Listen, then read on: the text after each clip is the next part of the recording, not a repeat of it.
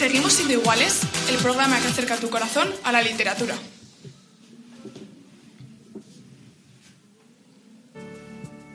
En esta edición vamos a hablaros de Barioná, El Hijo del Trueno. Es una pequeña obra de teatro que transmite sequedad, dolor y sangre, para finalmente conceder una posibilidad a la esperanza y al sentido de las cosas. Tiene como tema central la Navidad y la libertad humana, y queda enmarcada en la encarnación de Dios, teniendo presente todos los elementos de un drama, ternura, libertad, rebelión, redención y la vida y la muerte. La obra gira en torno a un jefe judío, Barioná, quien frente a la orden del procurador romano de aumentar los impuestos acepta pagar, pero les pide a los habitantes del lugar que no tengan más hijos.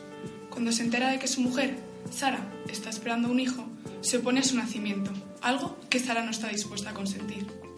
Poco después, Barioná es informado por los pastores de que ha nacido el Mesías en un establo de Belén, pero no se lo cree y medita la opción de matar al niño para eliminar este posible engaño. Al llegar a Belén, encuentra a su mujer y una muchedumbre del pueblo, de rodillas, conmovida y feliz contemplando al niño. Sorprendido, desiste de su empeño y tras la noticia de que Herodes quiere matar al pequeño, reparte las armas entre los suyos y decide defender a Jesús, aun sabiendo que ello le puede costar la vida. Para adentrarnos más en el sentido de la Navidad, escucharemos dos escenas.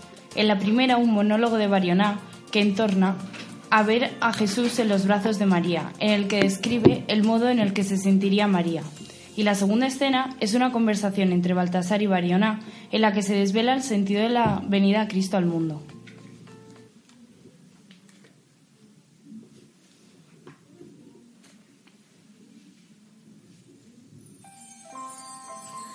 La Virgen está pálida y mira al niño. Lo que habría que describir de su cara es una reverencia llena de ansiedad que no ha aparecido más que una vez en una cara humana. Y es que Cristo es su Hijo, carne de su carne y fruto de sus entrañas. Durante nueve meses lo llevó en su seno, le dará el pecho y su leche se convertirá en sangre divina. De vez en cuando la tentación es tan fuerte que se olvida de que Él es Dios. Le estrecha entre sus brazos y le dice, mi pequeño. Pero en otros momentos se queda sin habla y piensa, Dios está ahí. Y le atenaza un temor reverencial ante este Dios mudo, ante este niño que infunde respeto. Y es una dura prueba para una madre tener vergüenza de sí y de su condición humana delante de su hijo.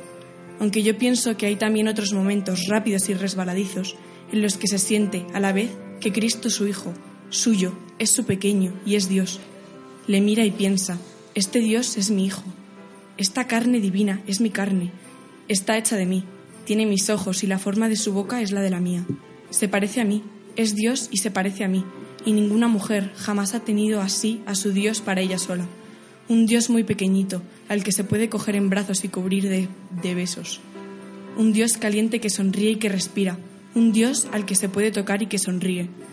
Es uno de esos momentos cuando pintaría yo a María si fuera pintor, y trataría de plasmar el aire de atrevimiento tierno y tímido con que ella adelanta el dedo para tocar la piel pequeña y suave de este niño Dios, cuyo peso tibio siente sobre sus rodillas y que le sonríe.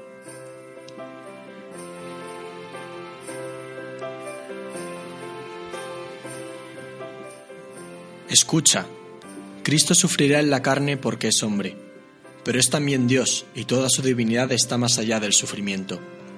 Y nosotros, los hombres, hechos a imagen de Dios, estamos también más allá de nuestros sufrimientos en la medida en que nos parecemos a Dios. ¿Ves? Hasta esta noche el hombre tenía los ojos cegados por el sufrimiento, como Tobías por el excremento de los pájaros. Y tú, Barioná, tú eras el hombre de la antigua ley. Has considerado tu dolor con amargura diciéndote, estoy herido de muerte. Y querías tumbarte sobre tu costado y consumir el resto de tu vida en la meditación de la injusticia que se te había hecho. Pero hoy, Cristo ha venido para redimirnos, ha venido para sufrir y para enseñarnos cómo hay que tratar al sufrimiento, porque no hay que rumiarlo, ni poner el honor en sufrir más que los demás, ni tampoco resignarse a él. El sufrimiento es una cosa completamente natural y corriente que conviene aceptar como algo que se nos debe. No pienses nada sobre él, sino que está ahí, como esta piedra en medio del camino, como la noche está ahí, alrededor de nosotros. Entonces descubrirás esa verdad que Cristo ha venido a enseñarte y que tú ya sabías, que tú no eres tu sufrimiento.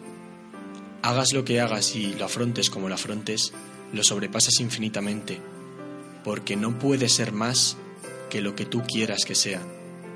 Tanto si lo arropas con tu cuerpo, como una madre que se acuesta sobre el cuerpo de helado de su niño para calentarlo, como si, por el contrario, le das la espalda con indiferencia, eres tú quien le da su sentido y le haces ser lo que es, porque en sí mismo no es nada sino materia humana. Y Cristo ha venido a enseñarte que eres responsable ante ti mismo de tu sufrimiento. Este es de la misma naturaleza que las piedras y las raíces, que todo aquello que tiene gravidez y tiende naturalmente hacia abajo. Es Él el que te enraíza en esta tierra. Por su causa te arrastras pesadamente por el camino y presionas el suelo con la planta de tus pies. Pero tú estás más allá de tu propio sufrimiento. Le das forma a tu antojo. Tú eres ligero, Variona. Ah, si supieras cuál ligero es el hombre. Y si aceptas tu cuota de sufrimiento como tu pan de cada día, entonces has ido más allá. Todo lo que está más allá de tu lote de sufrimiento y más allá de tus preocupaciones, todo eso te pertenece. Todo. Todo lo que es ligero, es decir, el mundo entero. El mundo y tú mismo, Variona. Porque todo tú eres un don gratuito a perpetuidad. Sufres y no siento compasión alguna por tu sufrimiento. ¿Por qué no ibas a tener que sufrir? Pero tienes a tu alrededor esta bella noche de tinta, esos cantos en el establo, y este frío seco y duro, hermoso, implacable como la virtud. Y todo esto te pertenece. Esta bella noche henchida de tinieblas y de fuegos que la atraviesan como los peces hienden el mar, te está esperando. Te espera al borde del camino, tímida y tiernamente, porque Cristo ha venido para regalártela. Lánzate al cielo y serás libre. Oh criatura superflua entre todas criaturas superfluas, libre y palpitante, asombrada porque existes en pleno corazón de Dios, en el reino de Dios, que está así en el cielo como en la tierra. ¿Es eso lo que Cristo nos ha venido a enseñar? Tengo también un mensaje para ti. ¿Para mí? Para ti. He venido a decirte, deja que nazca tu hijo, sufrirá es verdad, pero eso no te incumbe. No te compadezcas de sus sufrimientos, no tienes derecho. Solo Él tendrá que tratar con ellos y hará de ellos exactamente lo que quiera, porque es libre. Lo mismo si es cojo, si tiene que ir a la guerra y pierde sus piernas o sus brazos, como si la mujer a la que ama le traiciona siete veces. Es libre, libre de regocijarse eternamente por su existencia. Me decías hace un momento que Dios nada puede contra la libertad del hombre, y es verdad. Entonces, una libertad nueva va a lanzarse hacia el cielo, como un pilar de bronce. ¿Y tú tendrás la osadía de impedirlo? Cristo ha nacido para todos los niños del mundo, Variona, y cada vez que un niño va a nacer, Cristo nacerá en él y por él, eternamente, para ser golpeado con él por todos los dolores y para escapar en él y por él, eternamente, de todos los dolores viene a decir a los ciegos, a los parados, a los mutilados y a los prisioneros de guerra, no debéis absteneros de tener niños, porque incluso para los ciegos y para los parados y para los prisioneros de guerra y para los mutilados existe la alegría.